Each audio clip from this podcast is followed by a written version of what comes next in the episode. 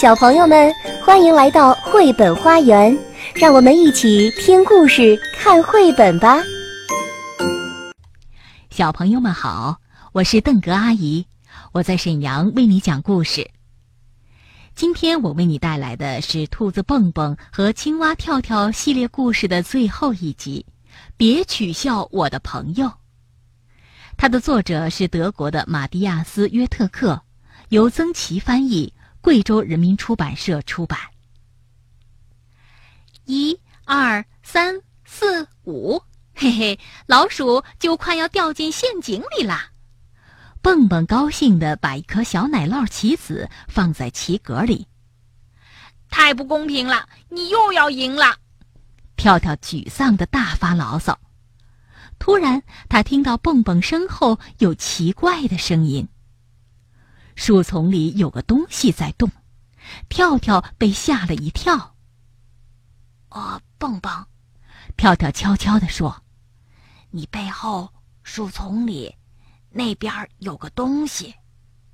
你呀是想骗我转过身去，然后你好趁机移动棋子。”蹦蹦说：“不是，不是。”跳跳小声说：“那儿真有个东西。”他在偷看我们。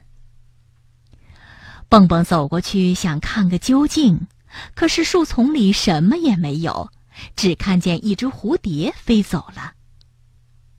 跳跳看到了吧？这儿什么也没有。蹦蹦说：“我们接着玩游戏吧。”我来跟你们一起玩，好不好？一个尖声尖气的声音从身后传来，蹦蹦和跳跳吓了一大跳。他们转过身一看，有个家伙正坐在他们的毯子上。刚才跳跳真的没听错。你们好，我叫苏琪，你们是不是蹦蹦和跳跳？咱们交个朋友吧。我在山谷里的农庄度假呢，可是那儿没人愿意陪我玩儿。你们在玩什么呢？哦，是老鼠和奶酪的游戏，这个我也会玩。还没等蹦蹦和跳跳说什么，苏琪就已经把棋盘上的棋子全抖了下来，连问都没问一声。耳朵最长的先开始。他拉了自己的耳朵，伸手就去拿骰子。首先，我们的名字叫蹦蹦和跳跳。跳跳说：“其次，我的好朋友蹦蹦的耳朵比你长多了。”苏琪猛地盯住蹦蹦的耳朵看。啊，我们家就属我的耳朵最长了，不过你的耳朵真的是很长很棒哟。蹦蹦听了，心里很得意。啊，既然你这么说，苏琪凑近蹦蹦的耳朵，叽里咕噜地说：“你那位朋友啊，恐怕当初封耳朵的时候忘了喊。”这里我也想要一对耳朵，蹦蹦听了哈哈大笑起来。哼，别以为你们说悄悄话我就听不见。跳跳生气地说：“你刚才说什么？我全都听到了。”苏琪听了，笑得更起劲儿了。不过呢，这样倒也有一个好处，就是从来都不用洗耳朵。既然你们在一起这么高兴，那你们就自己玩好了。跳跳说完，就生气的回屋去了。哎呦，这家伙生气了，像个酸黄瓜。苏琪咯咯的笑着：“酸黄瓜哟，酸黄瓜。”跳跳既生气又伤心，他倒不是很生气那只小猪取笑他。但让他特别难过的是，好朋友蹦蹦居然也取笑他。来，我们玩捉迷藏吧，苏琪说：“我先藏，你来找。我们去问问跳跳要不要一起玩，好吗？”蹦蹦说：“让他生气去吧。”苏琪说着，就把蹦蹦拉到了栗子树底下。好，你在这站着，要数到二十。苏琪说完就跑开了。蹦蹦数着，一、二、三、四。不一会儿，他大声喊：“二十，我来了！”蹦蹦到处都找遍了，树丛里、工具棚里、房子后面，连储存雨水的大木桶都看了。可是苏琪就像从地球上消失了一样。是不是躲进屋子里去了呢？蹦蹦心想着，进了屋子。跳跳正躺在沙发上看书呢。苏琪在这儿吗？蹦蹦问。不在，你的苏琪不在这儿。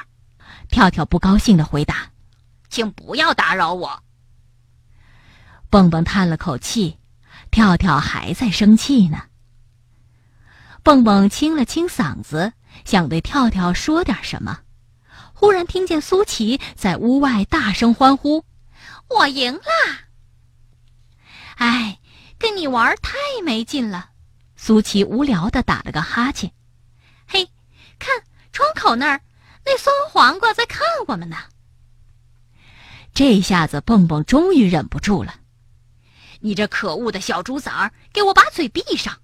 跳跳不是酸黄瓜，他是我最最要好的朋友。”跳跳听到这儿，高兴的心都要蹦出来了。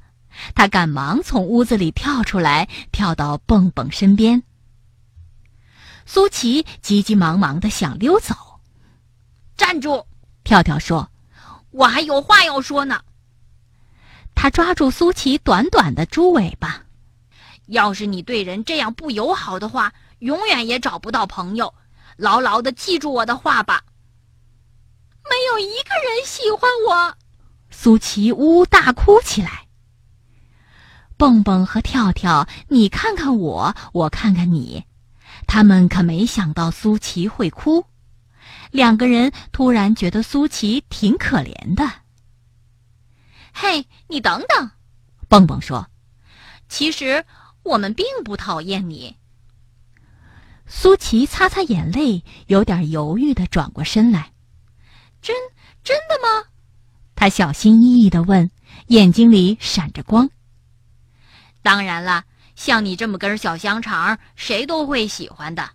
跳跳挤挤眼睛说：“苏琪恼怒的看着跳跳，刚想回敬一句尖酸的话，却忽然明白了，跳跳是友好的开玩笑呢。那我的运气可真是太好了。”苏琪的笑声很有感染力，三个朋友笑啊笑啊，笑得肚子都疼了。整个下午，他们愉快地坐在毯子上说说笑笑，喝着自制的果汁儿，享用熊婆婆烤的美味的燕麦小甜饼。当然了，他们还一起玩老鼠和奶酪的游戏。腮帮子最鼓的先开始，看我的！蹦蹦说着，鼓起腮帮子，伸手去抓骰子。请等一等。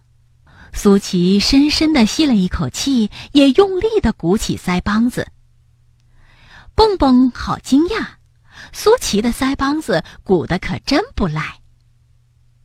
嘿，你们二位，跳跳说：“现在请注意了。”然后跳跳就鼓起了他的大大的青蛙的腮帮子。只有青蛙和小号手才能鼓得起那么大的腮帮子。小朋友们，今天兔子蹦蹦和青蛙跳跳想对你们说的知心话是：如果有新朋友来找你玩，但是他对你的老朋友不友好，你该怎么办呢？怎么才能让大家一起开心的玩呢？